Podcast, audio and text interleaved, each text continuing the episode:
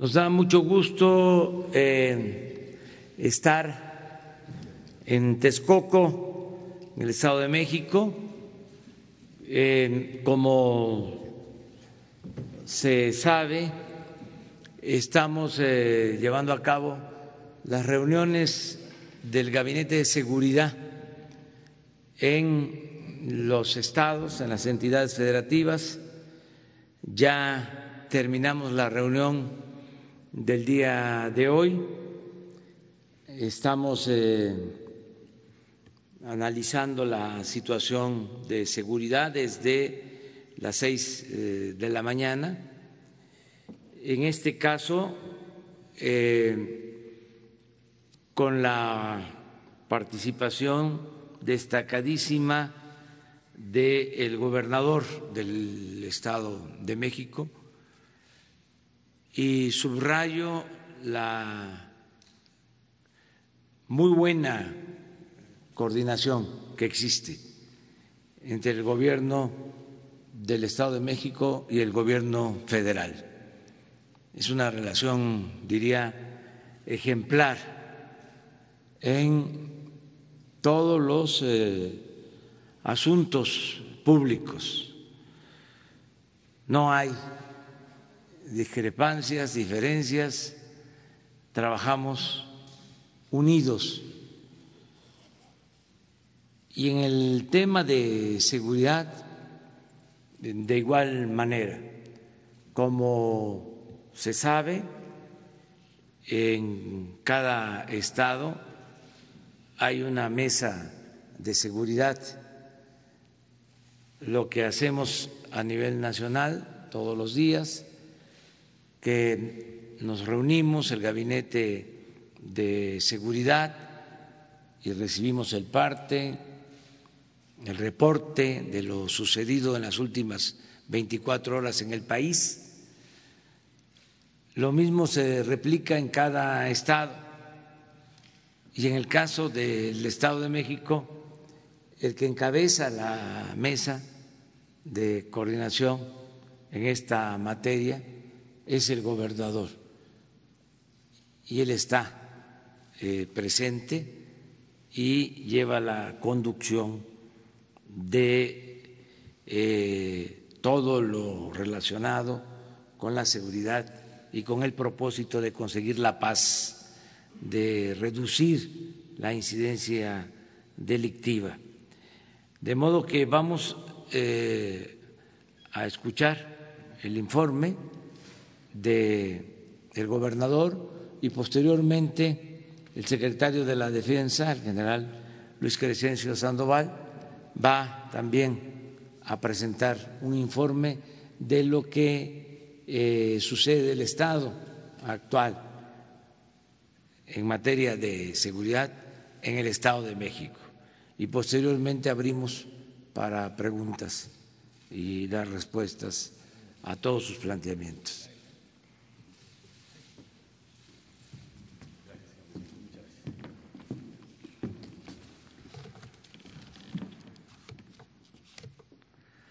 Muchas gracias, eh, señor presidente. Eh, agradecerle su visita al Estado de México, eh, darle la más cordial bienvenida aquí al Estado y nos da mucho gusto que, podamos tener esta reunión tanto para evaluar las acciones en materia de seguridad como las acciones en materia de los avances del COVID-19 en el Estado de México. si me permite, empezaríamos con la las acciones en materia de seguridad. Tenemos una presentación con algunos avances que quisiera yo eh, mostrar y agradecer también la coordinación, el trabajo de la mano que hemos llevado a cabo con el Gobierno federal. Como lo expresa el señor presidente, hay una eh, extraordinaria comunicación y coordinación con el Gobierno federal en todos los ámbitos que se trabajan en el Estado de México y agradecer al secretario de Defensa, al secretario eh, de Seguridad, por supuesto a la secretaria de Gobernación, y, eh, al secretario de Marina, al coordinador de la Guardia Nacional también, el trabajo que hemos llevado a cabo eh, para fortalecer las acciones de seguridad en nuestro Estado. Empezaría eh, con el tema de seguridad. Tenemos una presentación por acá donde tenemos eh, brevemente algunas de las acciones. Primero, hemos tenido eh, la definición de 32 regiones en el Estado de México. 650 colonias concentran los delitos de alto impacto, en donde trabajamos con presencia de todas las fuerzas estatales y federales. El estado de fuerza que tenemos, quiero reconocer el gran apoyo porque se ha venido incrementando el número de elementos de la Guardia Nacional ya llegamos a cerca de nueve mil elementos que tenemos de la Guardia Nacional en el Estado de México, lo cual nos ayuda a crecer de manera importante el estado de fuerza y eh, nos permite trabajar pues, eh, de manera con mayor presencia en todas las regiones. Un trabajo de inteligencia eh, dirigido a atender objetivos específicos, sobre todo en el caso de los delitos de alto impacto, en donde destacamos que se ha logrado una disminución del 17.4 ciento en los delitos de alto impacto en lo que va del periodo de enero a mayo de este año comparado a enero a mayo del año pasado. Eh, la presencia en los hospitales COVID por parte de la Guardia Nacional para el resguardo de las instalaciones y también eh, un trabajo muy importante que se empezó desde que iniciaron los saqueos. Ustedes recordarán que a principio de la pandemia y a principio de año también empezó a haber una serie de saqueos en tiendas de tu servicio. Se hizo un trabajo muy importante de inteligencia para inhibir estos hechos, para detener a los responsables y para evitar que siguiera habiendo este tipo de sucesos. En la parte de eh, homicidios, eh, donde hemos tenido una disminución del 4.9%, Hemos tenido una estrategia para definir 15 sectores en cuatro regiones del Estado de México que abarcan el 80% de los delitos. En estas regiones se han estado eh, mapeando eh, de manera eh, muy puntual para darle seguimiento a las colonias que tienen mayor incidencia, días y horarios a los que esto sucede, para reforzar, por supuesto, la vigilancia y el patrullaje y llevar acciones en particular de operativos focalizados para la detención. Eh, uno de los delitos que ha tenido incremento y que eh, debemos atender eh, de manera más eficaz es la extorsión. estos delitos que además pues, afectan a un número muy grande de ciudadanos, en donde principalmente pues, a través del cobro de piso, la extorsión a transportistas, se ha venido pues incrementando y hemos realizado operativos conjuntos con las fuerzas federales para poder detener a los grupos delincuenciales que están llevando a cabo estos hechos de extorsión. Y hemos estado implementando un sistema tanto para el registro de base de datos de eh, números telefónicos usados para el delito, como también vamos a, estamos, estamos avanzando en un proceso del registro de voz de los, eh, las personas privadas de la libertad que están en el Estado de México para poder tener identificadas esas voces debido a que a que la mayoría de estos delitos de extorsión se cometen en los centros penitenciarios.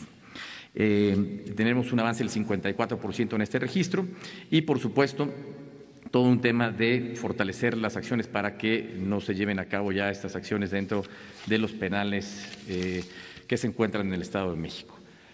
Regreso al tema de los eh, saqueos, en donde hemos tenido 71 eh, convocatorias y se ha logrado inhibir al 66, es decir, 93% de estos saqueos se han logrado eh, inhibir gracias a un monitoreo de redes sociales, a un trabajo de inteligencia a través de las redes y un monitoreo permanente de más de 900 establecimientos de autoservicio a través de nuestro centro de mando, el C5.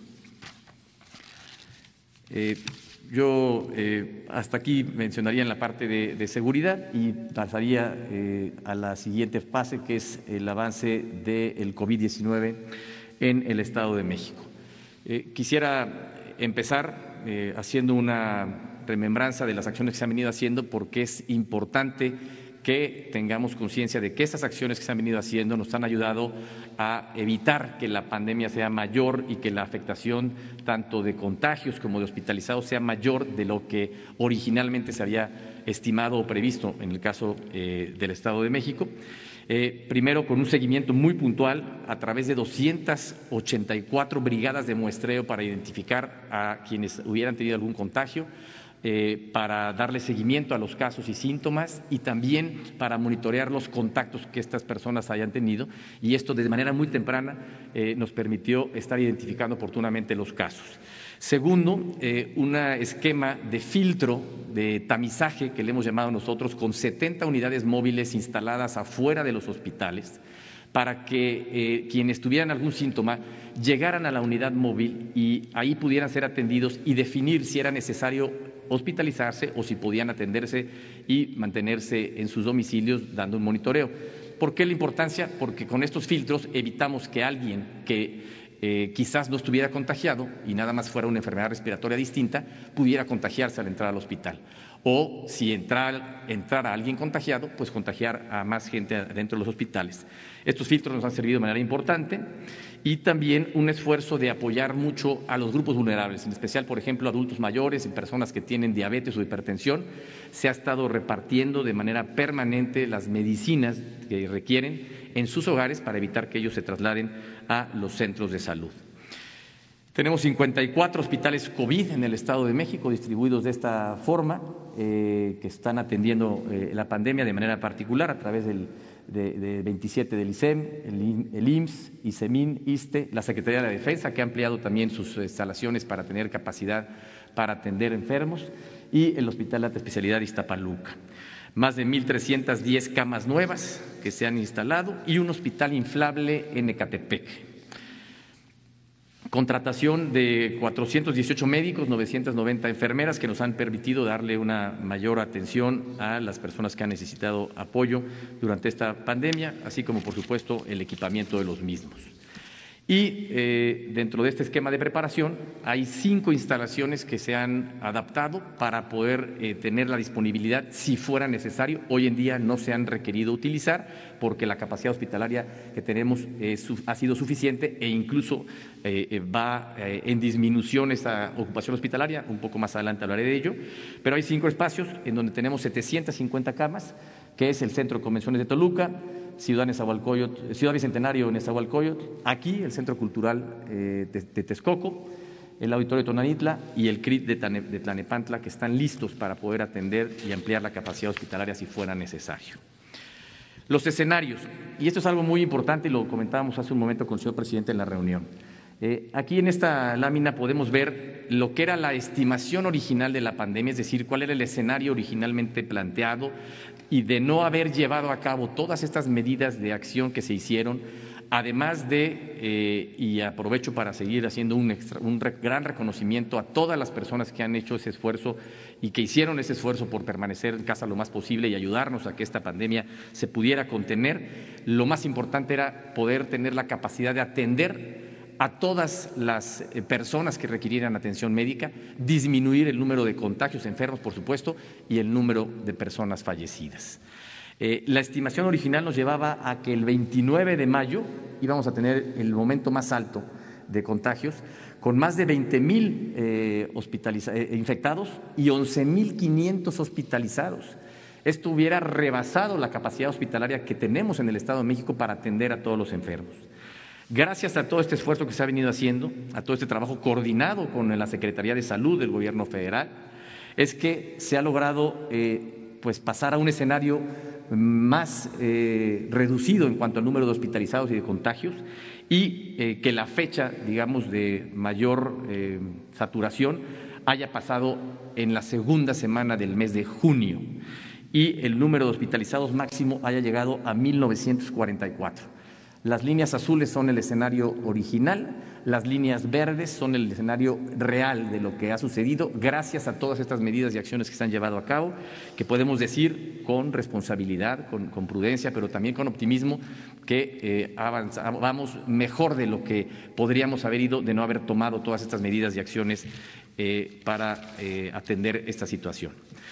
Un corte al día de hoy, en donde tenemos 31 mil casos positivos, 2.557 eh, activos, lamentablemente 3.771 eh, personas han perdido la vida y hoy tenemos 10.480 sospechosos.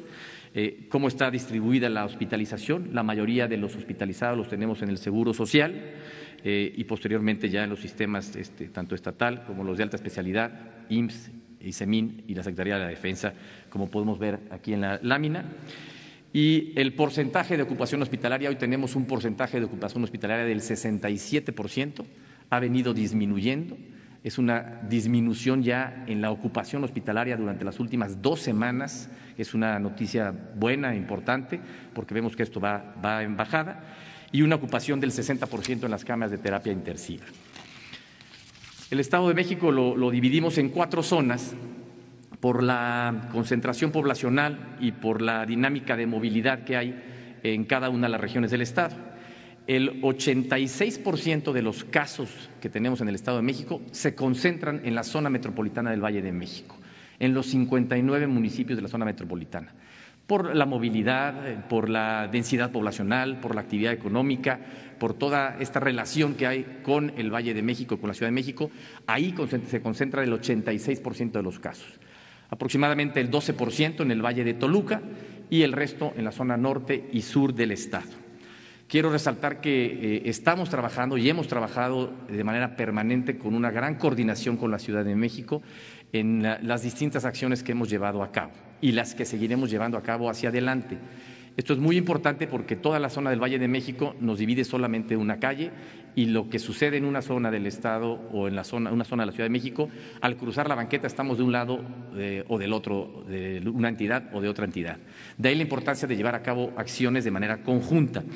Y ya hemos además homologado todas las actividades que, irán, que se irán retomando hacia adelante eh, para que sean las mismas actividades con el mismo porcentaje de aforo que se vayan retomando conforme avanza el semáforo epidemiológico, los distintos colores del semáforo hacia adelante. Resaltar, como lo decía yo hace un momento, que llevamos dos semanas con niveles de ocupación hospitalaria a la baja. Eh, esto es un eh, avance importante que nos permite ver que vamos en, una etapa de mejoría y que nos permite pensar en continuar con una fase de eh, un retorno seguro a las actividades, cuidando siempre lo que sea eh, llevar a cabo las medidas de higiene y de sana distancia. Y en esta última lámina presentamos un plan de regreso seguro que, se ha eh, elaborado de manera conjunta con la Ciudad de México y que nos permite ver las distintas acciones, donde hoy en día ya están abiertos, en el caso del Estado de México, los eh, espacios de, al aire libre, es decir, eh, pues, parques recreativos, áreas naturales, zoológicos, que nos permitan ya que la gente pueda estar llevando a cabo actividades al aire libre de manera segura, con un aforo del 30 por ciento. Al pasar a la fase naranja, eh, estaremos abriendo ya hoteles, comercios, eh, restaurantes, establecimientos, manufactura, con un aforo del 40% y con, por supuesto, las medidas de higiene y de prevención y de sana distancia que son importantes mantener en todo momento. Al pasar a la fase amarilla, estaremos ya incrementando el aforo a un 60% en todas estas actividades que se, que se han abierto o que se abrirán en la fase amarilla, en la fase naranja, perdón y eh, ampliarla a espacios como museos, eh, como eh, teatros, que podrían también incorporarse en ese momento. Y al pasar a la fase verde, estaríamos ya pues, reactivando y teniendo las actividades de manera ya normal y siempre previniendo y llevando a cabo las medidas de higiene, de prevención y de sana distancia.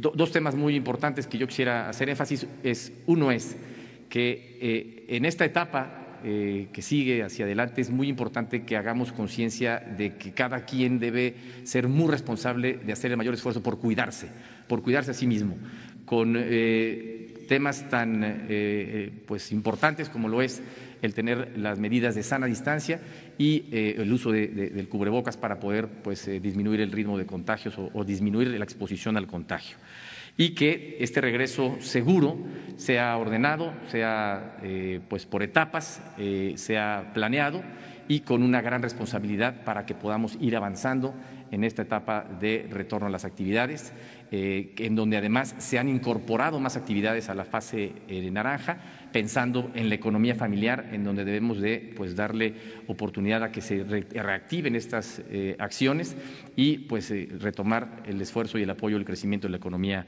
familiar. Eh, yo lo, dejaría hasta aquí por el momento, agradeciendo nuevamente al señor presidente su presencia en el Estado de México y la gran coordinación y trabajo conjunto que hemos venido llevando a cabo con el Gobierno de México. Muchísimas gracias. Gracias, señor presidente.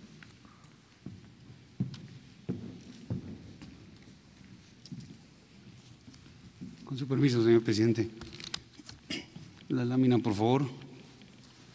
Bien, aquí tenemos de los 125 municipios que tiene el Estado, eh, ubicamos nueve municipios que están ahí en la pantalla, Ecatepec, Nezahualcóyotl, Toluca, Naucalpan, Tlalnepantla, Chimalhuacán, Cuautitlán, Atizapán y Tultitlán, que estos nueve municipios agrupan al 45% de la población, más de 7 millones de, de habitantes, una alta densidad de población, y coinciden, aquí vemos en la lámina, ahí en, amarillo, de estos municipios, es, la zona conurbada a la Ciudad de México, eh, ahí vemos estas líneas azul y roja que son los, los ductos eh, de, Pemex, que, que, también aquí en el estado hay eh, robo de combustible. Entonces todo coincide la población con la presencia eh, delincuencial, con los delitos que, se atacan aquí en el Estado.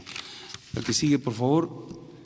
La incidencia delictiva, tenemos eh, que el, Estado tiene, en el, considerando el total de delitos, el onceavo lugar.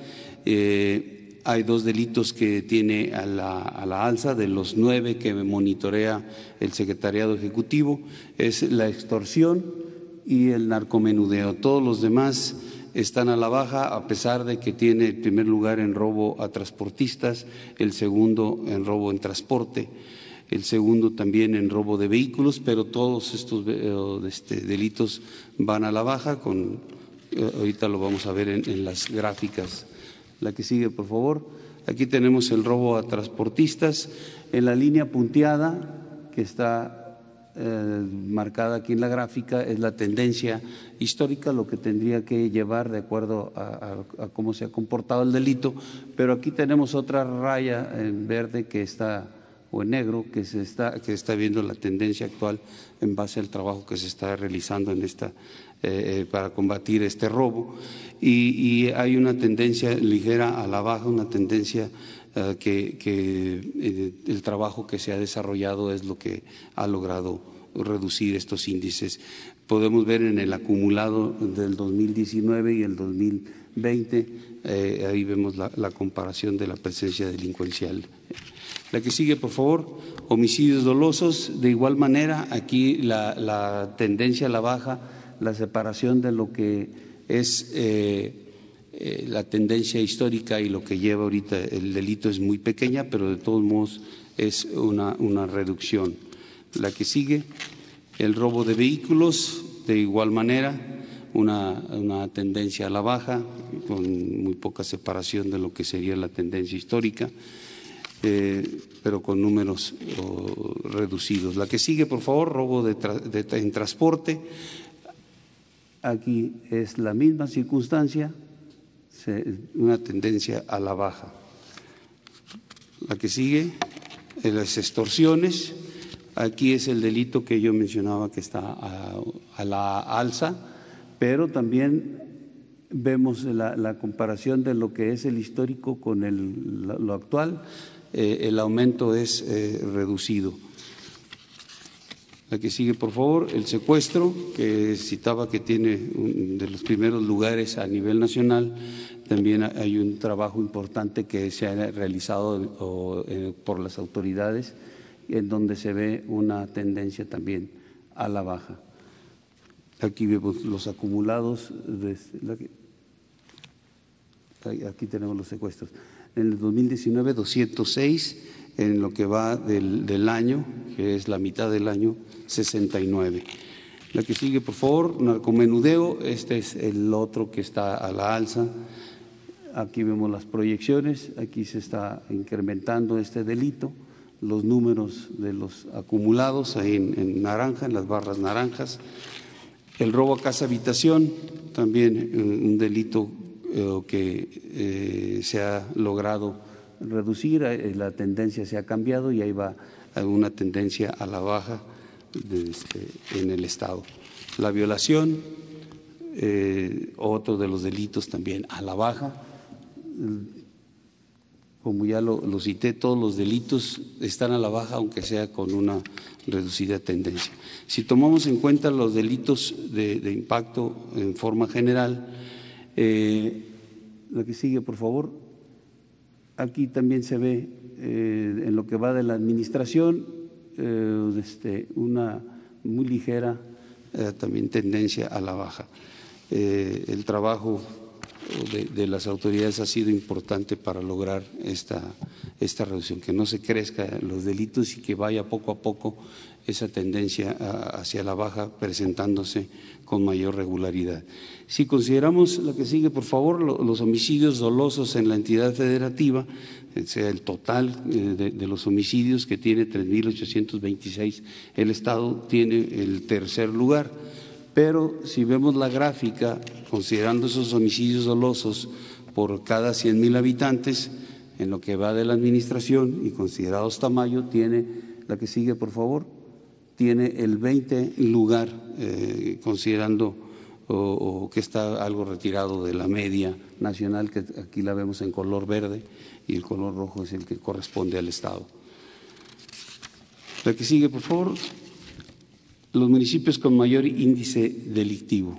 Eh, ya lo cité, los, los, que, los nueve que habíamos considerado con mayor densidad de población, se le anexan Tecámac y los Reyes de la Paz para ser este, eh, estos municipios los que mayor número de, incidentes delictivos tiene.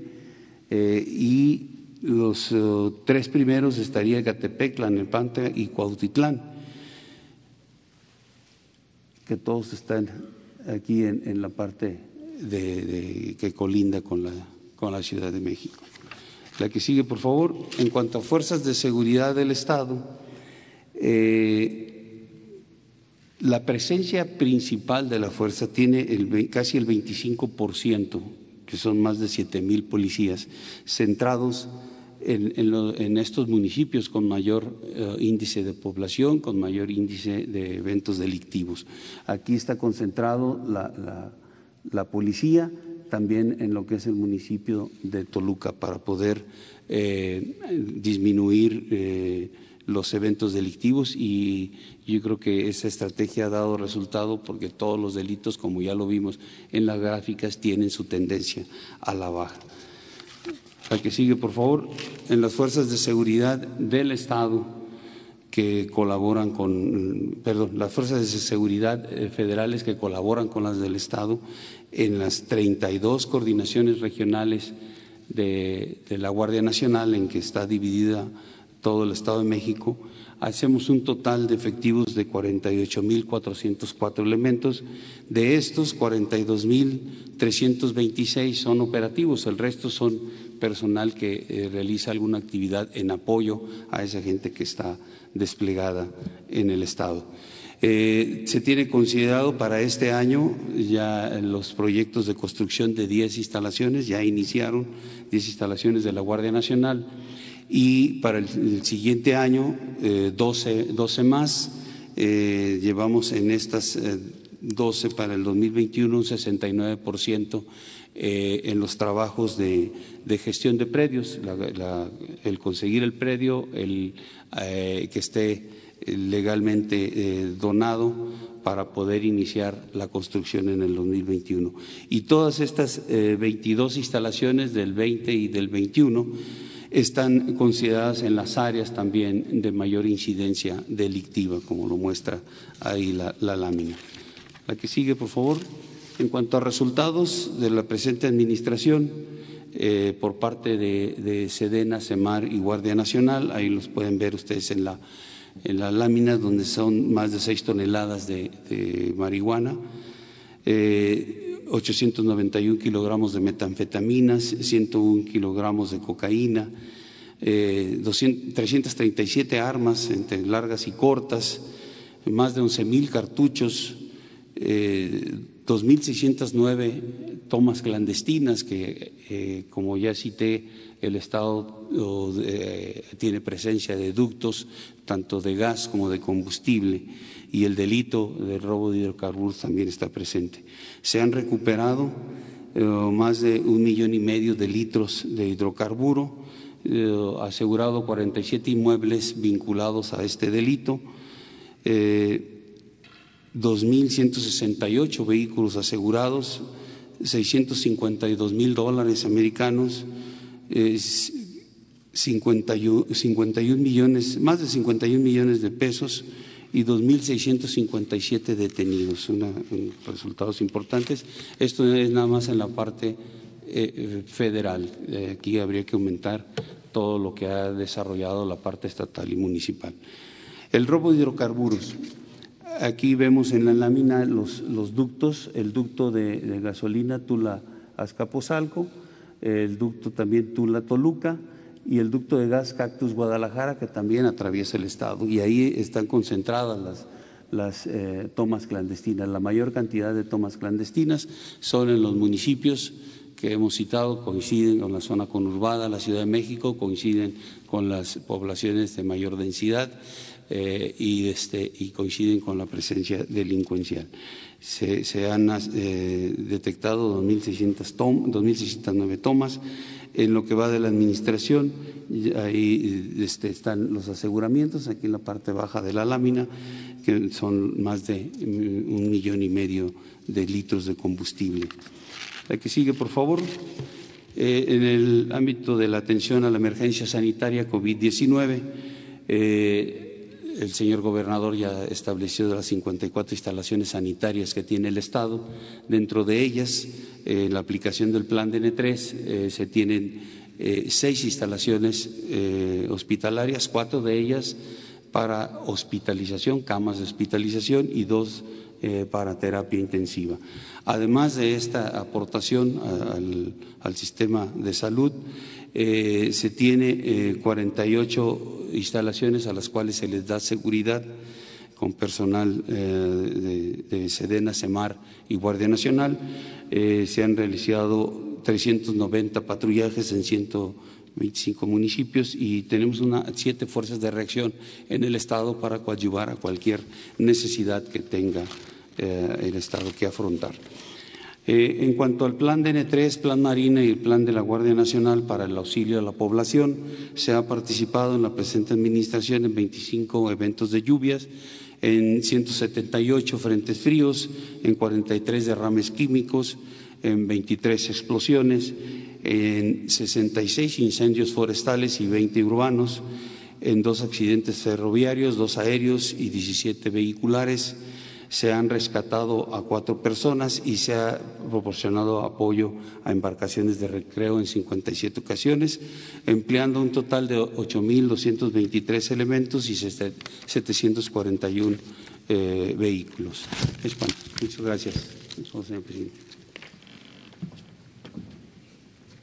Bueno, pues este es el informe en general y abrimos para preguntas. Empezamos, luego tercero.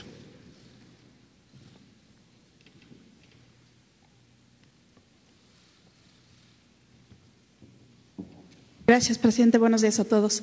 Eh, preguntarle, presidente, eh, ¿qué noticias tienes de esta cancelación de la inversión de Iberdrola? Usted ha hablado aquí de esta empresa y decía que estaba detrás de esta campaña después de que cambiaron las reglas en materia energética. Si en efecto se canceló esta inversión y si, eh, porque dicen que se van a perder algo así como dos mil empleos, ¿qué información usted tendría? Pues todavía no hay este, ninguna información, eh, vamos a decir, eh, oficial. Es una nota periodística recibí una carta de los eh, directivos de esta empresa informando que tienen en efecto alrededor de 26 eh, plantas termoeléctricas en el país y que tienen la voluntad de seguir invirtiendo en México y también este, la disposición de llegar a acuerdos con el gobierno. Entonces ya turné la carta al secretario de a la secretaria de Energía y al director de la Comisión Federal de Electricidad. Esta carta, por cierto, me la entregó la secretaria de Gobernación, este, la licenciada Olga Sánchez Cordero. Entonces, en esos términos está la carta. Por eso no, no hay notificación de cancelación. Hay ninguna notificación en ese sentido me hubiesen dicho de que ante las diferencias que tenemos, que son públicas, eh, habían tomado la decisión de cancelar una inversión, este, una obra, y no es eso lo que me expresa. Gracias, presidente. Preguntarle. Eh, hay algunas voces que dicen que el presidente Trump buscaría su visita para ayudarse en su campaña política en esta reelección. ¿Usted eh, qué opina? Eh, ¿Consideran que no es el momento adecuado para que viaje a Washington, sobre todo en medio de esta temporada electoral? Eh, y, y, que como Donald Trump va abajo, digamos, en las preferencias electorales, esto le ayudaría a remontar en, las preferencias eh, ciudadanas? Pues ya hemos dejado de manifiesto dos cosas. Primero, que la visita tiene como propósito iniciar eh, la etapa nueva en el tratado mm, económico comercial con Estados Unidos y Canadá que es algo muy importante para los tres eh, pueblos y las tres naciones. A los tres eh, países nos conviene este acuerdo, ayuda en los tres países. Y a nosotros nos ayuda mucho, porque es un momento oportuno. Estamos eh, en una situación, como se sabe, difícil en lo económico y hemos eh, echado a andar un plan de reactivación económica y con el tratado eh, vamos a lograr eh, el que mejore sustancialmente la economía del país, que llegue más inversión y que se generen empleos en México. Entonces es algo importante. Yo les diría, son dos cosas eh, fundamentales para la reactivación económica. Primero, lo que ya estamos haciendo, eh, inyectando recursos abajo para que la gente tenga capacidad de compra, que se mejore eh, el consumo, que se fortalezca la capacidad de consumo.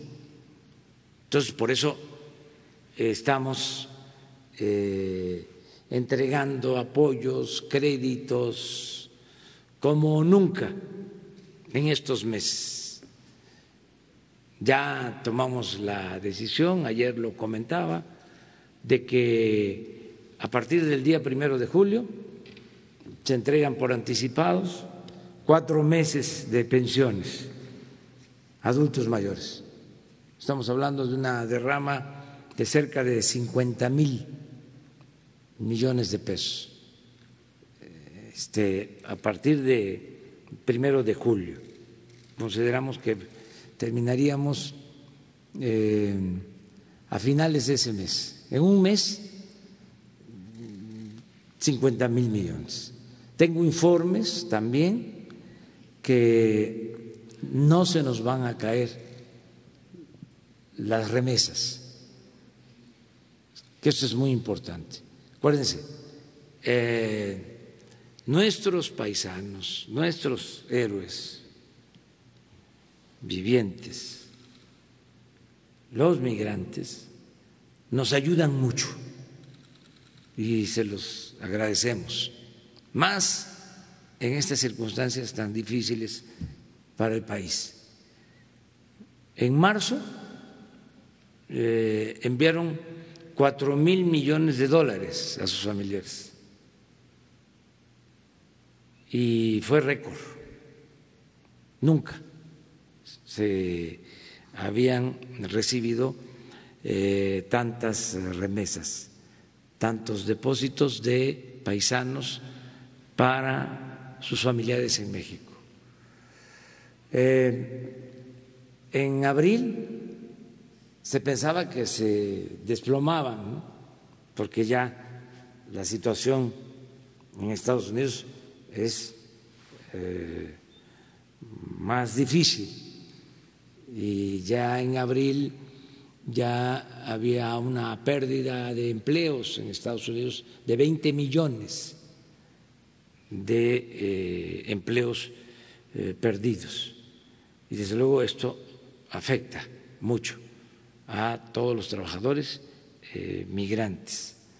Sin embargo, se conservó el mismo nivel de envíos del año pasado. O sea, eh, abril fueron alrededor de tres mil millones de, dólares. Eh, lo que tengo de información sobre mayo es que viene bien, que es lo más difícil. Abril, mayo, junio, los tres meses. Entonces, eh, el que no nos falten las remesas, o sea, que no se nos caigan las remesas, el que nosotros estemos inyectando muchos fondos, aquí nada más en el Estado de, el estado de México, para tener una, una, idea, solo de, de créditos que se han dado mes y medio este, durante la, la pandemia, eh, según mi, informe, son eh, del Seguro Social, de pequeñas empresas del Seguro Social, 12 mil, 11 mil 958 empresas pequeñas del Estado de México ya tienen eh, un crédito. Eh, y el crédito a la palabra para empresas, no solo del seguro, sino en pequeñas empresas familiares, em, casi 40 mil adicionales, 39 mil 651. Entonces estamos hablando de más de 50 mil créditos en el Estado de México. Estamos hablando de una inversión en el caso de el, Estado de, México eh, de hasta ahora de 1.300 millones de pesos, solo en créditos para estas empresas. Entonces, es reforzar la economía popular, la economía familiar, y lo otro, el tratado. Este, vamos a hablar de eh, estos dos eh, niveles. Logramos eh, un acuerdo para que comenzara la actividad productiva, sobre todo de la industria automotriz, eh, a principios de este mes. Ya se echó a andar la industria automotriz, la industria de autopartes, que está encadenada con la actividad productiva de Estados Unidos. Entonces, con el tratado, esto va a beneficiarnos más todavía. De todos los países del mundo, de todos, desde luego es la economía más fuerte, es el gobierno de Estados Unidos el que más está destinando fondos para la reactivación económica.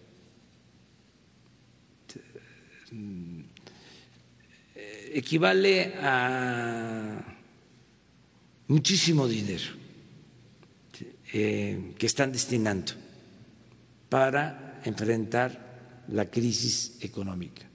De toda esa inversión que se está destinando en Estados Unidos, porque tienen ellos posibilidad de hacerlo, eh, hay un beneficio para nuestro país.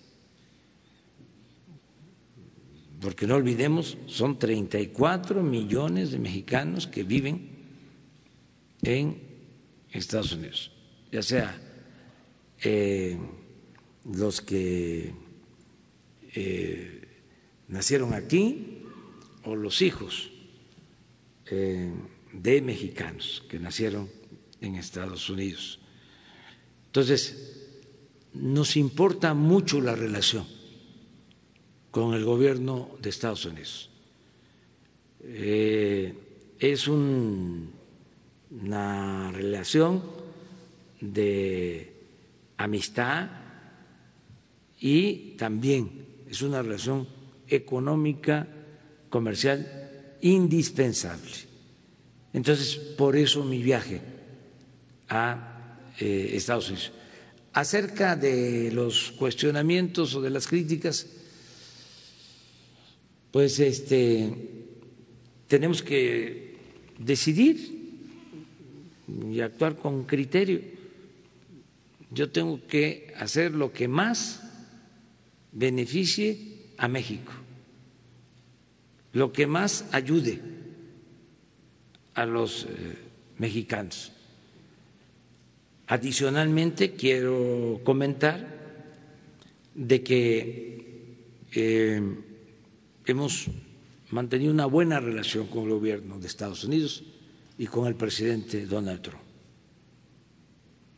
Y voy también porque en momentos difíciles, cuando estaba con mayor intensidad la pandemia, eh, hablamos por teléfono, le pedí eh, apoyo para que se consiguieran equipos, ventiladores en particular, y ordenó que se este, apoyara al gobierno de México.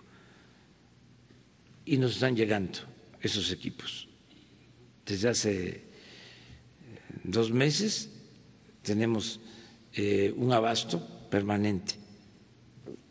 Sucedió lo mismo en el caso del gobierno de China, hablé con el presidente de China y eh, nos han estado abasteciendo de equipos, de medicamentos, y voy también a eso, a Estados Unidos, agradecerle al presidente Trump por su gesto de apoyo y de solidaridad. Y voy también a hacerle un agradecimiento, un reconocimiento a nuestros paisanos, porque eh, nos están apoyando, nos están respaldando, enviando fondos a sus familiares en estos momentos. Eh, y Nada más estamos esperando que responda el gobierno de Canadá, el primer ministro Trudeau, para ver si podemos eh, estar eh, juntos los representantes de los tres eh, gobiernos. Si no es así, yo ya tomé la decisión de ir a Washington a entrevistarme con el presidente Trump. ¿No es una apuesta arriesgada, mm, dado que viene la elección y si gana el, el candidato del Partido Demócrata? Es que no voy a cuestiones políticas electorales. Es una visita de Estado. Es una eh, visita que tiene que ver con eh, el inicio, de nuevo lo este, expreso, del tratado. Y creo que esto es de ayuda para México y por eso voy. Y riesgo, la política es como caminar siempre en la cuerda floja. Este, hay que correr riesgos y hay que tomar decisiones. ¿Se reuniría aparte con mexicanos radicados allá o sería su única actividad? Solamente eh, la actividad, vamos a decir, oficial, la visita de Estado eh, entre eh, gobiernos, básicamente. Y ya también les digo, eh, no voy a ir en avión privado, ¿sí? voy a ir en avión de, de línea. No hay todavía este, forma de ir eh, directo de la Ciudad de México a Washington. Tengo que eh, hacer escala, pero este, vamos a, estar ahí. Me va a acompañar el secretario de Relaciones Exteriores, Marcelo Ebrard, la secretaria de Economía, Graciela Márquez, y Alfonso Romo, eh, coordinador eh, de la oficina de la Presidencia de la República. Esa es la comitiva. La fecha está por definirse. Pues este no voy a tardar mucho porque pues tenemos trabajo bastante. Tenemos que ir porque esto es muy importante, ir a Estados Unidos, este ayuda al país, repito, pero este, es la ceremonia y regresar para seguirnos encontrando aquí y seguir este, recorriendo el país. Ya cuando regrese ya informo ampliamente. Muy bien.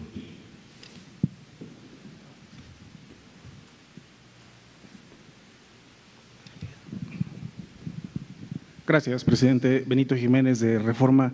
Eh, replantear el tema de Iberdrola. Eh, ayer el gobernador de Veracruz eh, confirmó que la Secretaría de Energía a su vez le había asegurado que la CFE retomaría el, proyecto. la pregunta es si la CFE asumiría los costos que Iberdrola realizó en, esas, en esa obra, en la planta, y la continuidad de este proyecto este, y si sería por licitación o... Todavía no, hay que adelantarnos. Es que como existe eh, una polémica, porque eh, estamos revisando contratos, consideramos de que son otros tiempos que se actuó eh, con eh, preferencia a las empresas eh, particulares durante el periodo neoliberal, de Salinas a la fecha.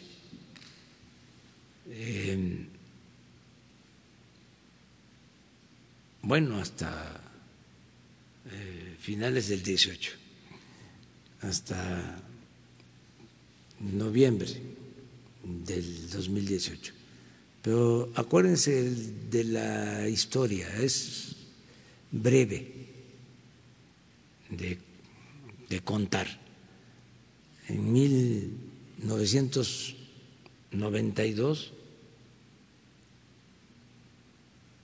eh, se permite, a partir de una ley secundaria, que eh, empiece eh, a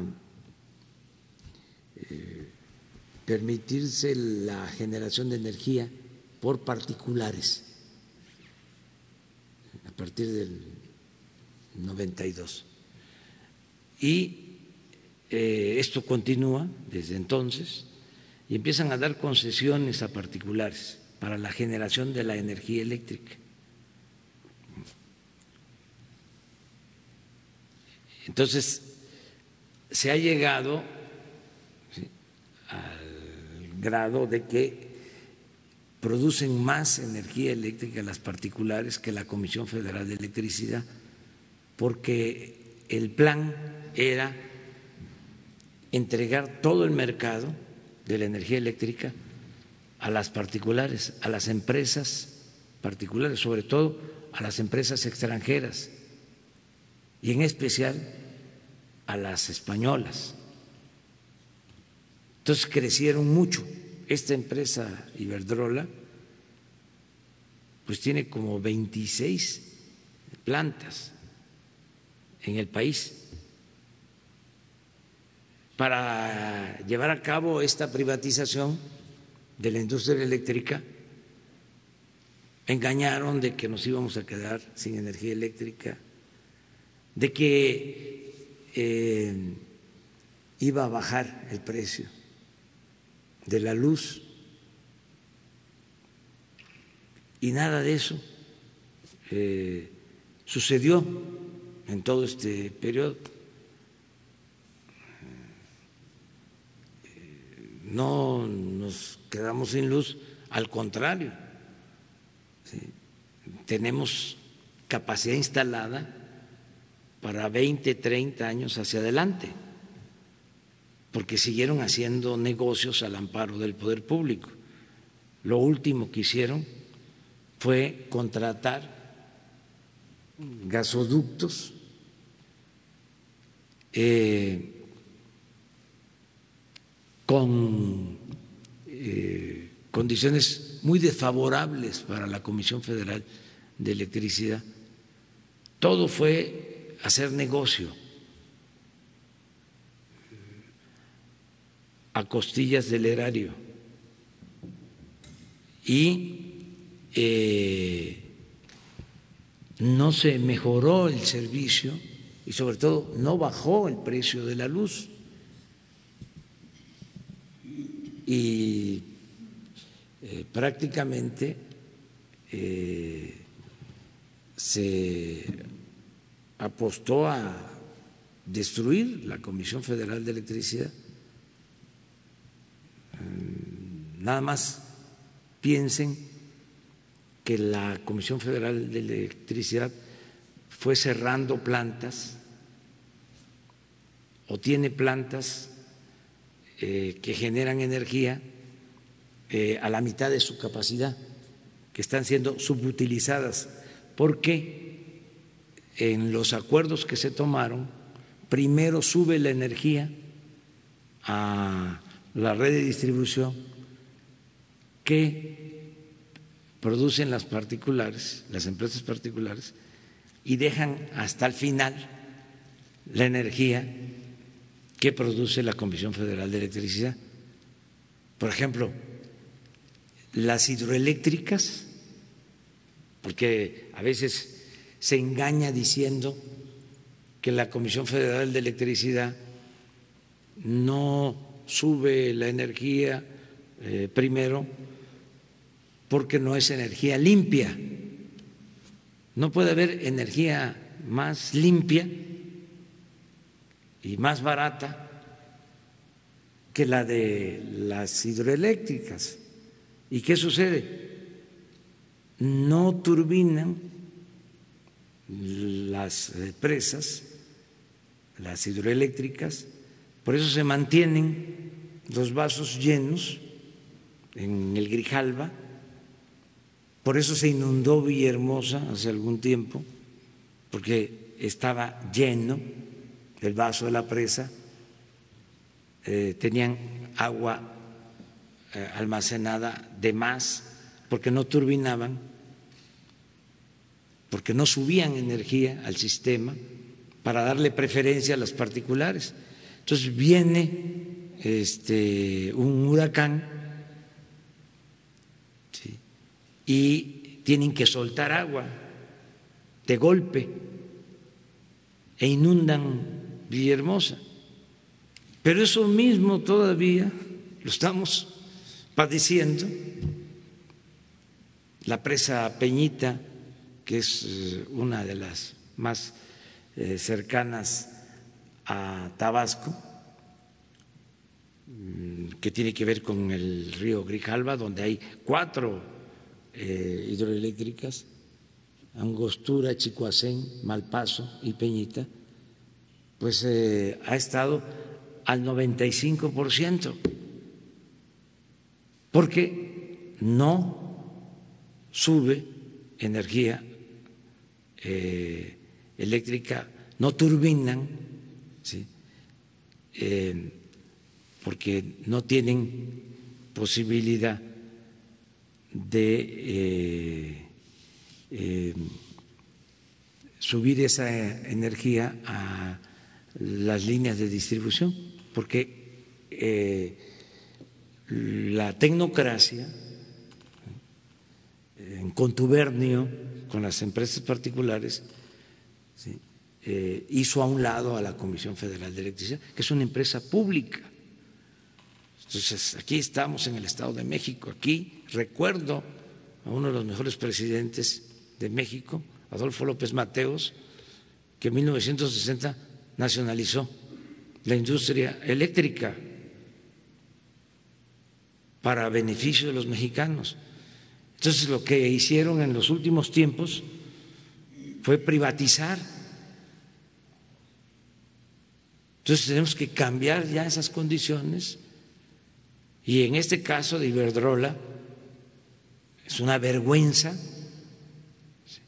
que se llevaron a trabajar a esta empresa, a la secretaria de Energía. Creo que del expresidente Fox o Calderón. Y el mismo presidente Calderón, imagínense un presidente de nuestra República, que se va terminando su gobierno a formar parte del Consejo de Administración de Iberdrola.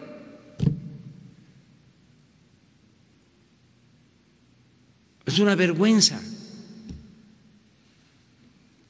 Entonces, eh, hay desde luego mucha desinformación y una campaña en medios hablando de que eh, vamos nosotros a eh, eh, producir energía con combustóleo y que este, vamos a contaminar y que este, se van a expropiar o nacionalizar las empresas particulares y que se están incumpliendo con los compromisos. No, estamos actuando en el marco de la ley y defendiendo el interés nacional, porque tenemos un compromiso que lo estamos cumpliendo desde que llegamos al gobierno, que no aumente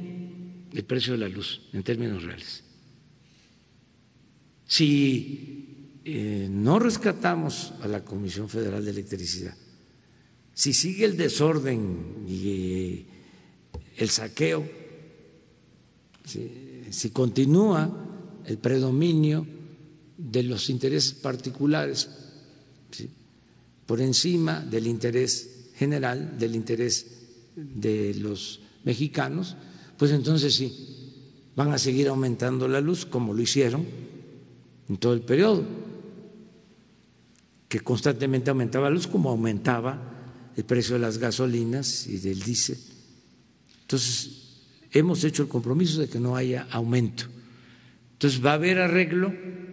Eh, eh, esta carta es eh, con ese propósito de que quieren un diálogo, me están pidiendo incluso una entrevista, quiero que primero los atienda la secretaria de Energía y el director de la Comisión Federal de Electricidad, pero ya, basta, que se entienda bien, que se escuche. Eh, fuerte y lejos. México no es tierra de conquista. No van a venir a saquearnos. Se acabó eso. Tenemos que cuidar el patrimonio de los mexicanos. Presidente, gracias. Eh, y si nos puede compartir, o el general secretario, eh, una actualización sobre el tema Guanajuato. Eh, entiendo que, por un lado, derivado de, los, las intervenciones que hubieron hace unos días, unos, unas personas ya fueron liberadas, otras siguen en proceso. si estas acusaciones son firmes y respecto a la seguridad que tuvo la refinería de Salamanca, si nos puede compartir información. ¿Cómo no? El general podría. Gracias.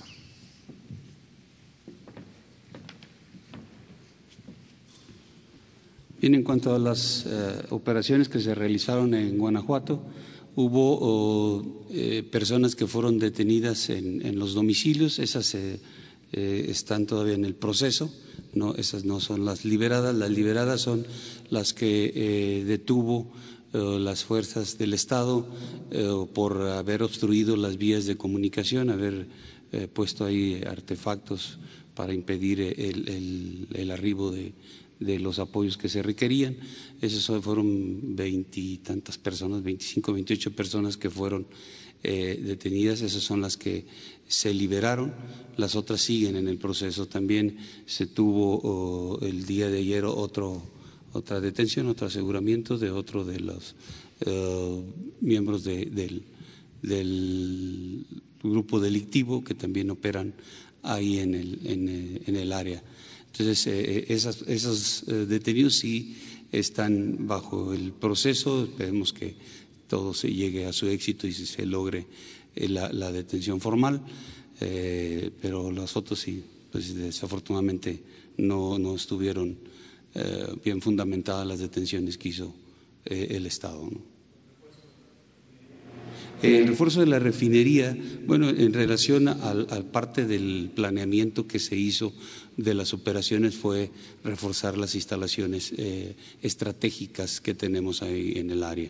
Y la refinería es una de ellas. Se le, se le dio una seguridad eh, específica para evitar que eh, el grupo delincuencial fuera a tener alguna este, acción en contra de ellas.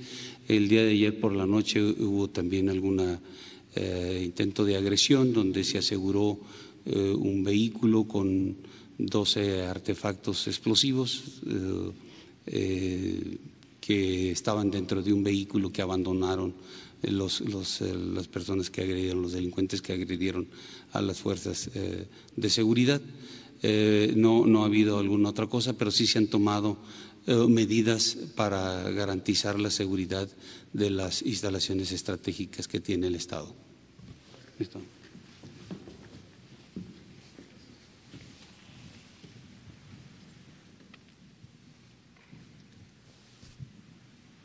Muy buenos días, señor presidente. Miguel Arzate, del Sistema Público de Radiodifusión, Canal 14.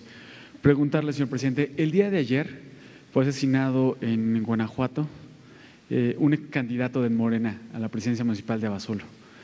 Un, político que había publicado recientemente en sus redes sociales una carta dirigida a El Marro, pidiéndole eh, que hubiera paz en el Estado, apelando a, a, que él tiene familia, le pedía, que, le pedía que pensara en el bienestar de las personas y que hubiera paz en el Estado. Preguntarle, eh, presidente, ¿qué opinión le merece este crimen?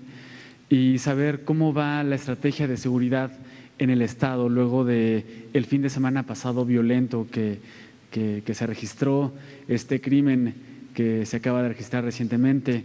Eh, preguntarle también, eh, en diciembre pasado el gobernador del estado de Guanajuato decía que no acudiría a las reuniones de seguridad eh, cuando se inauguraron las nuevas instalaciones de la Guardia Nacional en el estado. Hablaba de que había buena coordinación, cambió, cambió el discurso. Preguntarle cómo va esta relación, cómo va el operativo de seguridad allá en Guanajuato, aprovechando que están eh, los secretarios de las Fuerzas Armadas, cómo va el resultado, el balance del operativo Golpe de Timón. Si el secretario Durazo nos puede compartir eh, algunos datos de, Guanajuato, porque al parecer la situación continúa difícil eh, en cuanto a seguridad allá en el Estado. Gracias. Sí, mire, eh, se tomó la decisión de intervenir no eh, en estos eh, últimos días. Eh, estamos actuando en Guanajuato desde hace aproximadamente cuatro meses que se acordó en el Gabinete de Seguridad un plan especial por el nivel de gravedad, sobre todo por eh, los homicidios que se cometen en Guanajuato. Estamos hablando, en términos generales, de 15 a 18 por ciento de los homicidios del país.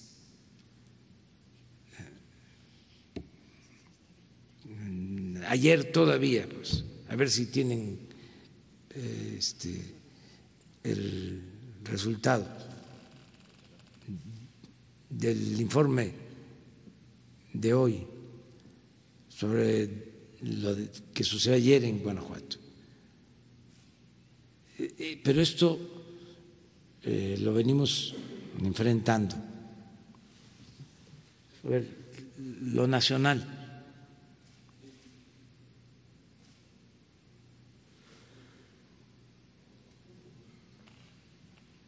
Mire, no, este es el fin de semana. El de hoy.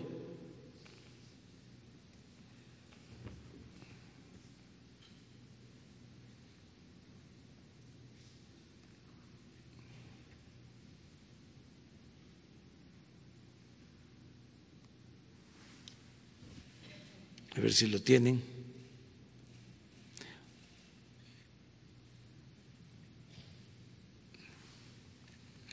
Es elevado eh, el nivel de homicidios.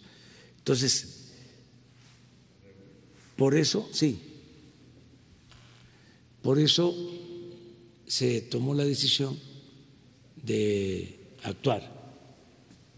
Miren, ayer, 74 homicidios. Eso es ayer. 10 estados sin homicidios. Y Guanajuato, 22 por ciento.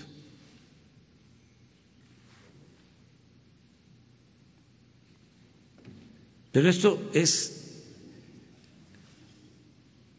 una constante de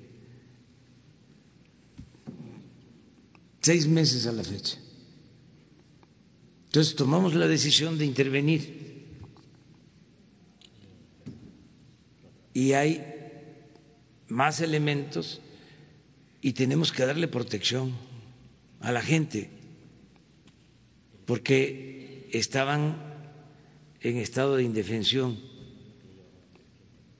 Desde luego, este, eh, han habido pérdidas de vidas como estas, a la que mencionas, y tenemos que eh, seguir combatiendo eh, al crimen y garantizar la paz. Entonces, no eh, estamos pues solo viendo ¿no? lo que pasa, sino estamos actuando porque sí se tornó muy grave este, la situación en Guanajuato, más que en ningún otro estado. Bueno, ahí están los datos.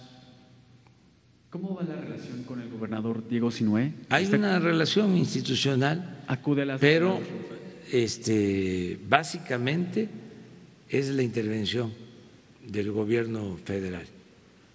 ¿De qué dimensión es la influencia que tiene el cártel de Santa Rosa de Lima, presidente? Pues tiene este, presencia porque se dejó crecer, no se atendió a tiempo. Incluso por eso eh, tiene base social. Ahora que hubieron las detenciones, mm, muchos este, eh, están vinculados porque eh, les pagaban, había nóminas. Entonces, para crear una organización así, en donde hay nómina, en donde tienen en cada municipio bases, pues es un asunto que viene de tiempo atrás y no se atendía. No tenemos el dato exacto, pero sin duda era una base de apoyo. Por eso mi llamado a todos los que eh, participan en este tipo de actos que recapaciten antes, a lo mejor, como dicen los abogados, aceptando sin conceder de que no tenían eh, apoyos del gobierno, no los volteaba a ver el gobierno, no los atendía el gobierno, pues tenían que tomar ese camino, el de recibir ingresos para respaldar a la delincuencia. Pero ahora las cosas son distintas lo más importante para este gobierno, lo prioritario, es la atención al pueblo, a los jóvenes, que se ayude a todo el que lo necesita. Entonces, que se procure alejarse de esa gente,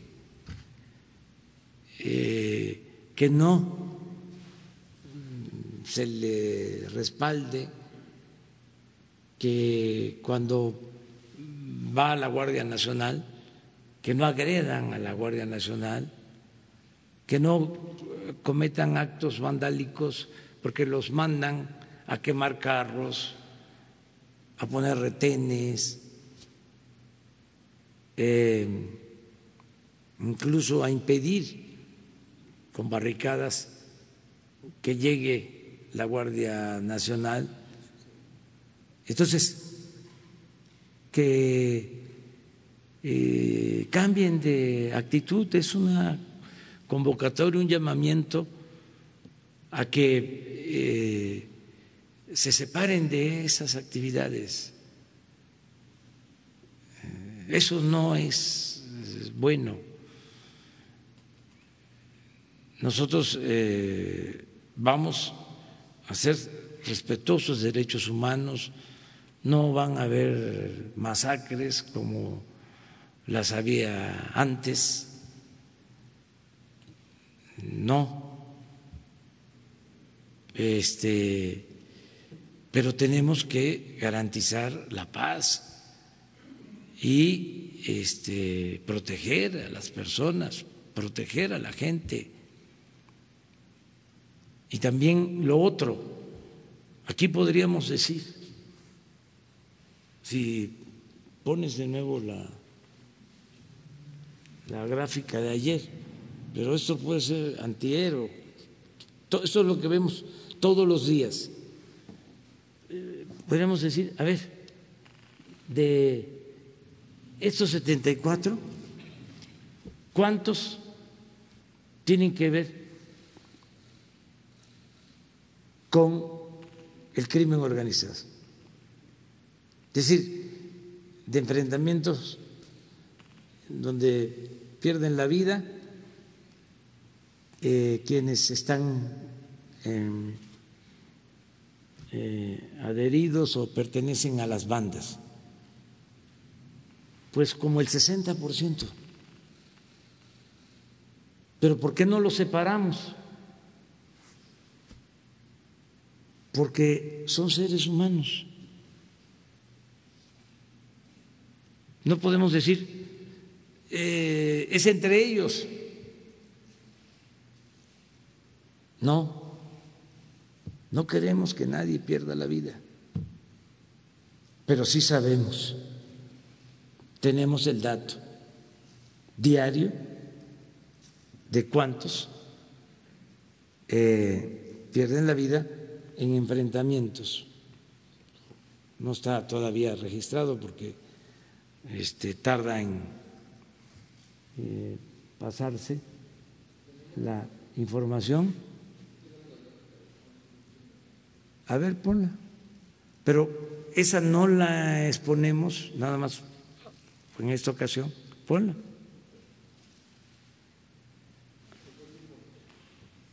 Ahí está. 74%.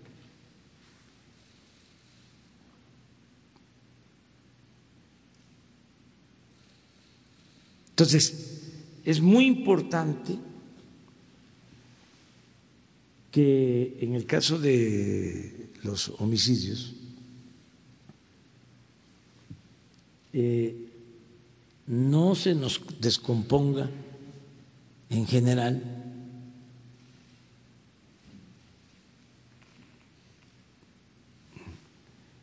tiene que ver más con los enfrentamientos.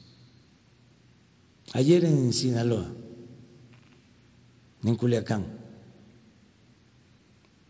eh, fallecidos por enfrentamientos.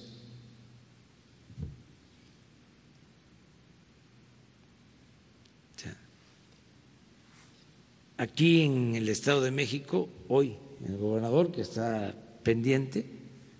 Este eh, mencionó, y esto se puede constatar, que el mayor número de homicidios se comete los fines de semana. Es distinto a este otro tipo de homicidios que tiene que ver con los enfrentamientos entre las bandas. Son otros eh, factores. Muy bien.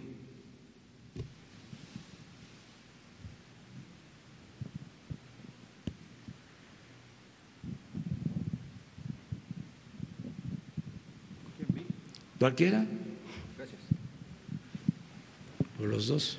Buenos días, señor presidente. Buenos días a los invitados. Eh, Víctor, buen día para Víctor Blogs y México Informa de YouTube, presidente.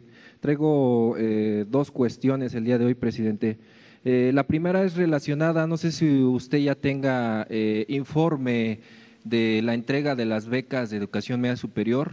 le comento esto porque el día jueves la licenciada Leticia Ánimas en la conferencia de prensa vespertina virtió el, calendario de entregas eh, de la plataforma que se creó para entregarles a todos los jóvenes eh, eh, de educación media superior, pero me comentan muchos estudiantes de diferentes estados de que la plataforma se encuentra saturada. obviamente no les permite realizar el registro y he estado muy al pendiente de sus redes sociales de la Coordinación Nacional de Becas para ver si eh, está implementando una estrategia la licenciada Leticia Ánimas en conjunto con la plataforma que eh, está liberando estos apoyos y la verdad este pues solamente eh, veo que comparte que tengan paciencia que pronto este van, van, a poder ingresar a realizar el registro pero no veo ninguna acción. Al parecer la situación es el soporte de la página, presidente, no está soportando eh, que entren todos los estudiantes. Usted lo ha mencionado, son casi cuatro millones de estudiantes para que puedan retirar este apoyo, pero eh, este sería mi primer tema. No sé si usted tenga ahorita eh, algún reporte en lo que yo le estoy comentando. y ahorita le planteo la, siguiente cuestión. Muchas gracias. Seguramente lo que se está haciendo es que se están entregando tarjetas. Ahora ya se puede que menores de 18 años puedan tener sus cuentas eh, y están haciendo eh, estos cambios. Ah, puede ser que se deba a eso, eh, que puede lo, que, lo, que, lo que puede significar una demora, pero van a entregarse las becas. Entonces, hoy o mañana, cuando ya se dio un comunicado, Sí, sí. Eso, eso nos está pasando. Este, pero bueno, tomamos en cuenta lo que tú estás planteando. Aquí en el Estado de México aprovecho de decir que eh, 44 mil 415 jóvenes eh, tienen trabajo como aprendices en el programa Jóvenes Construyendo el Futuro. 44 mil 415 y 25 mil 164 tienen beca de 2.400 pesos mensuales. Estos están estudiando en nivel superior en el Estado de México, en el nivel universitario, 25.164. Y de preparatoria, son 567 mil este, estudiantes con becas en el Estado de México. El Estado de México es el Estado que más apoyo eh, recibe de la Federación, o para decirlo mejor, eh, es donde se destinan más recursos para atender a eh, la población porque es el estado con más eh, habitantes en el país. Tiene casi 18 millones de eh, habitantes. Entonces, por lo mismo, aquí, en, para tener una idea, en la Ciudad de México son como 700 un poco menos de 800 mil adultos mayores que reciben apoyo. Acá es un millón de adultos mayores. Eh, el Estado de México este, tiene muchísimo más población. Bueno, aquí estamos viendo Ecatepec, de acuerdo al censo, que ya lleva algún tiempo, es un millón setecientos mil habitantes. Es el municipio más poblado del país. eh, Catepec tiene más población que algunos estados de México. Entonces, eh, eh, es mucho lo que se está dispersando y siempre hay problemas, pero se resuelven. Tiene una gran ventaja el entregar de manera directa los apoyos no hay intermediarios, no hay corrupción y se hace eh, efectivo pronto. Los créditos para empresarios del Seguro Social, pues en un mes y medio se entregaron 300 mil créditos. estaba yo leyendo a una escritora, un articulista del Milenio, creo que se apellida Anderson,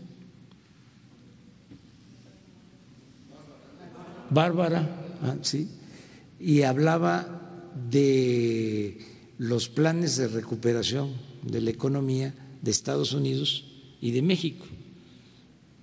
Y ella, eh, muy inteligente, planteaba de que no era solo la magnitud, porque eh, yo creo que ellos están destinando para el plan de recuperación económica el equivalente al 19% de su Producto Interno Bruto. Nosotros estamos destinando el 1.5, un programa emergente, y 19% del Producto Interno Bruto de Estados Unidos, pues es todo el dinero que pueda uno imaginar. Pero decía que había diferencias y una diferencia que señalaba y que yo estoy totalmente de acuerdo es de que aquí apostamos a entregar de manera directa el apoyo y allá el porcentaje mayor se entrega a las empresas. Entonces, que en términos de eficacia, para que se vean los beneficios, el modelo nuestro eh, puede tener mejores resultados. Entonces, eso es. Gracias, señor presidente. Eh, la segunda cuestión, este, como usted sabe, presidente, eh, pues yo soy de aquí, del estado de, ahora del estado, como la otra vez le, había comentado, este, del municipio de Texcoco. Eh, obviamente, pues le traigo una cuestión ya de esa antaña. aquí, aquí en el, en el municipio, pues se tiene un sueño, señor presidente. No sé si usted se los pueda cumplir a, todos los texcocanos eh, que, residen aquí eh, en el municipio. Eh, no sé si habría con usted la, posibilidad de que se construya el hospital este, regional del ISTE y pues de hecho pues ya existe también el, el, terreno, está designado para que se pueda construir este hospital. Tiene pues prácticamente tres décadas que pues no, han querido mover el dedo para poder este, eh, realizar ese, proyecto, eh, ya que pues aquí eh, en el municipio están este, tres dependencias, presidente, muy grandes, que son la Universidad de Chapingo, está el Colegio de Posgraduados y está también el CIMIT, donde se investigan las semillas de, pues obviamente del país.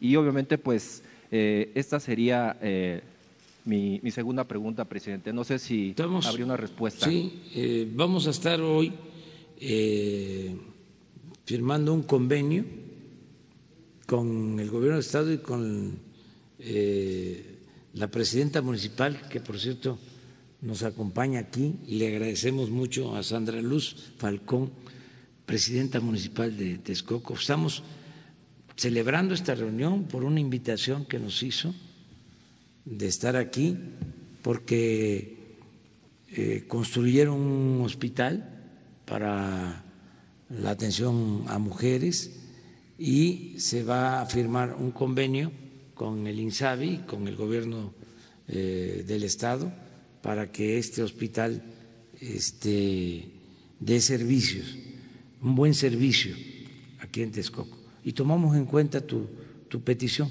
Todo lo que tiene que ver con salud, con educación, con el bienestar de la gente es prioritario. Es este, eh, fundamental. También aquí aprovecho en Texcoco para decir que eh, ya se autorizó presupuesto para el parque ecológico del lago de Texcoco, donde se iba a construir el aeropuerto. Va a ser un parque ecológico. Pronto se va a dar a conocer el proyecto, pero ya se tiene el presupuesto con este propósito.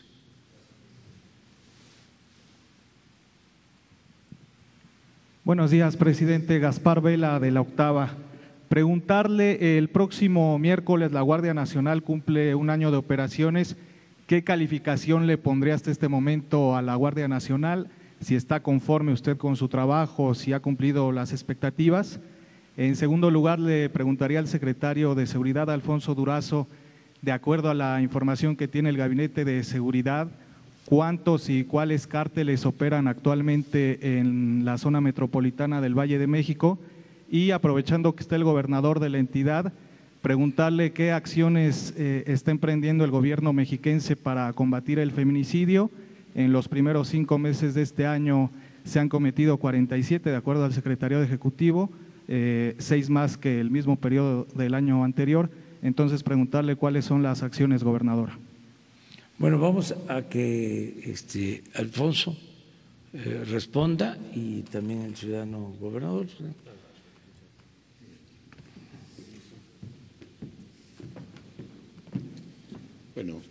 Eh, decirles a ustedes que eh, el trabajo de inteligencia de las entidades del gobierno mexicano es eh, suficiente, es eh, un trabajo eh, profesional que nos permite conocer con toda precisión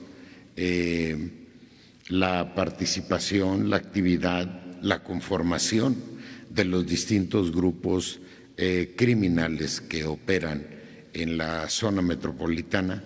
No tiene caso citarlos ni tampoco a los eh, a sus dirigentes porque desde el inicio de este gobierno nos hemos eh, propuesto eh, no fortalecer mediáticamente a esas figuras, pero tenemos perfectamente claro el mapa delictivo en la zona metropolitana el día de hoy eh, revisamos en el Gabinete de Seguridad eh, el mapa delictivo, los grupos eh, dominantes también aquí en el Estado de México.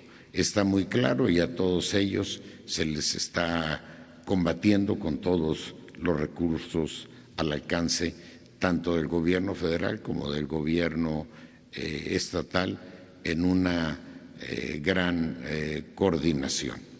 Es cierto que una buena parte de la incidencia criminal que hoy conocemos deriva de la fragilidad de las alianzas de estos eh, grupos eh, criminales que se van eh, dividiendo, que se van enfrentando entre ellos. Algo de eso ha sucedido, por ejemplo, en Guanajuato y está sucediendo en el caso de Sonora y está sucediendo también aquí, en el caso de particularmente del Estado de México. ¿El número, al menos, secretario, nos lo podría dar o, no? Eh, sí, el número sí podemos, es un, eh, ahorita lo preciso, pero es, eh, es un número importante aquí en, la, en el Estado de México. Nada más por esta ocasión, porque es una información que se tiene que mantener con reserva. Pero para que este, sepan todos, además los eh, eh, involucrados, los que participan en las bandas, de que sí sabemos, de que sí este, tenemos información. Me gustaría eh, que el general les eh, mostrara una lámina de los grupos. Que sí, que esto lo hacemos diario, o sea, nada más que la ponga, no se muestra, pero que sirva nada más para que sepan que eh, no damos este garrotazos, ¿no? a lo tonto, al avispero, que sí sabemos, y que lo más importante es la inteligencia, es más importante la inteligencia que la fuerza.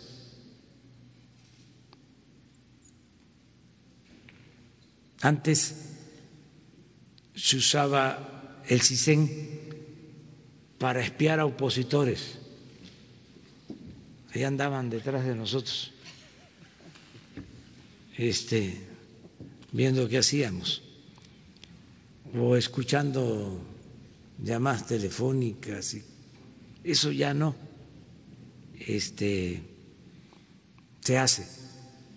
Nadie es este, escuchado en sus conversaciones, nadie es espiado, eh, es inteligencia, no espionaje. Pero sí, eh, como aquí lo mencionó.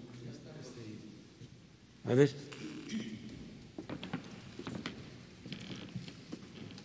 De lo que se revisó el, día de hoy aquí en, el Estado de México, aquí vemos en la, en la gráfica la, actividad delincuencial, los grupos, Cártel Jalisco Nueva Generación, Guerreros Unidos, Caballeros Templarios y la familia.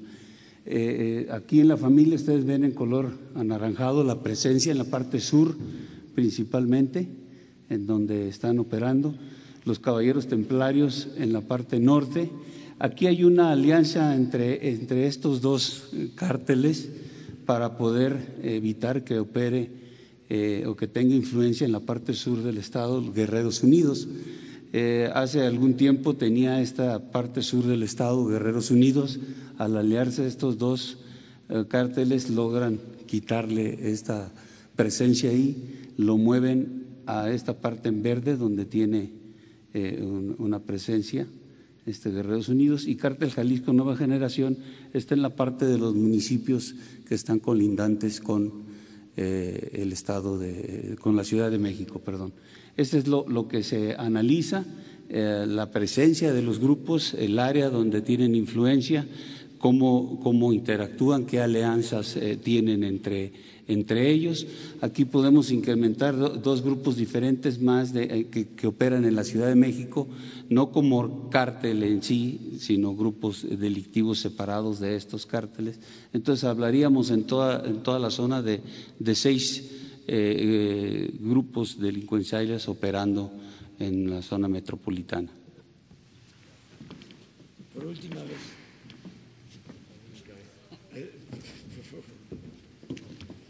Gracias, señor presidente. Muchas gracias. Eh, con, respecto a la pregunta, eh, en el caso de los feminicidios, que es un delito eh, pues, sumamente lastimoso, un delito que tenemos que erradicar por completo, tenemos una estrategia de trabajo muy focalizada en la, primero, la prevención. Es muy importante el propiciar y facilitar la denuncia. Está comprobado que cerca del 70% de los casos de feminicidios son cometidos por alguna familiar o conocido a la víctima. De ahí la importancia de facilitar que quien esté siendo violentada o agredida pueda denunciar oportunamente. Eh, también hacer conciencia de que la violencia inicia con una probable violencia verbal o, eh, física, emocional, que si no se denuncia a tiempo y se detiene a tiempo, lamentablemente puede terminar en casos como eh, la muerte. Eh, tenemos toda una red de apoyos a través de la Red Naranja para facilitar la denuncia, una línea de denuncia anónima. Estamos trabajando con la iniciativa Spotlight de las Naciones Unidas, que se presentó en en Naucalpan y que está trabajando en Ecatepec. Se estableció un trabajo en conjunto, estamos trabajando muy de la mano de la Secretaría de Gobernación a través de la estrategia de Puertas Violetas, que se hizo el primer ejercicio en el municipio de Nicolás Romero, donde eh, contamos además con cinco eh, refugios y una casa de transición para apoyar a mujeres eh, violentadas y sus familias y que toda esta estrategia nos permita atender de manera más oportuna este delito. Y, por supuesto, tenemos que hacer un esfuerzo mayor, que lo estamos haciendo, en un tema de, concientización y de prevención desde la parte formativa y educativa en torno al respeto a la mujer, en torno al respeto y el cuidado a la mujer para que esto nos permita ir previniendo de raíz este tipo de delitos. Eh, y por otro lado, eh, todo el acompañamiento que se le da a las víctimas, tanto apoyo psicológico, jurídico, legal, eh, económico inclusive, y por supuesto el trabajo que se ha hecho de denuncias, detenciones e incluso las sentencias históricas más grandes que hemos tenido a nivel nacional se han logrado en el Estado de México para combatir este delito. Y es una prioridad que seguiremos atendiendo en nuestro gobierno. Gracias. Bueno, pues este, si les parece, ya este, nos vemos mañana en Morelia. Están invitadas, invitados. Muchas gracias y buenos días.